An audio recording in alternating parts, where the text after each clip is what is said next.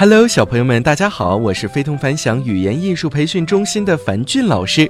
今天樊俊老师给大家带来的故事是三个瓦工的故事。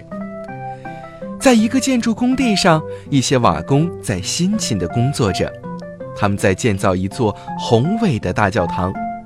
其中有三个瓦工是非常要好的朋友，他们经常在一起工作、休息、吃饭。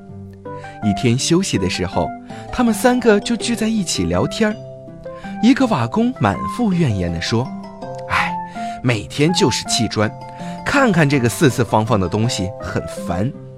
不过也没什么办法，除了砌砖，我也做不了别的事情。”第二个瓦工说：“这样的日子也很不错，付出劳动就有工资可以赚呢，多砌砖多赚钱嘛。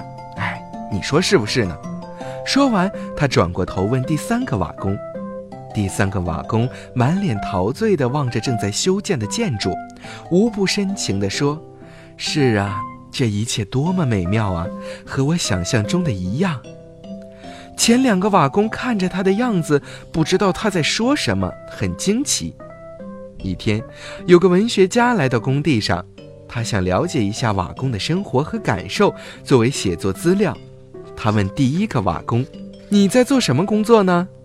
第一个瓦工神情冷漠地说：“你难道看不出来吗？我在砌砖。”相同的问题，第二个瓦工笑呵呵地回答：“我在干活呀，每砌一定数量的砖，我会得到一些报酬。”这个文学家又来到第三个瓦工面前，提出相同的问题。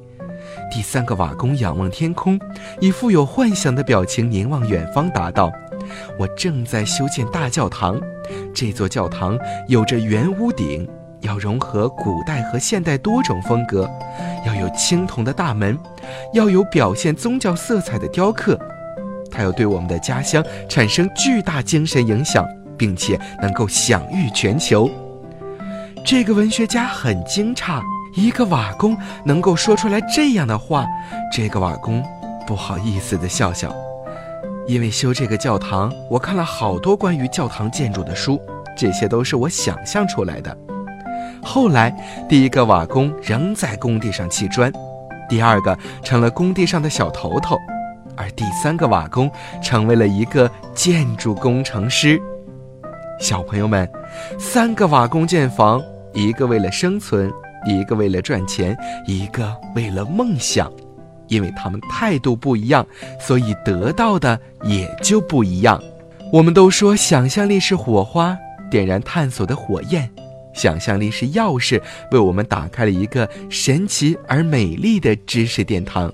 所以说，我们在面对工作的时候，一定要有想象。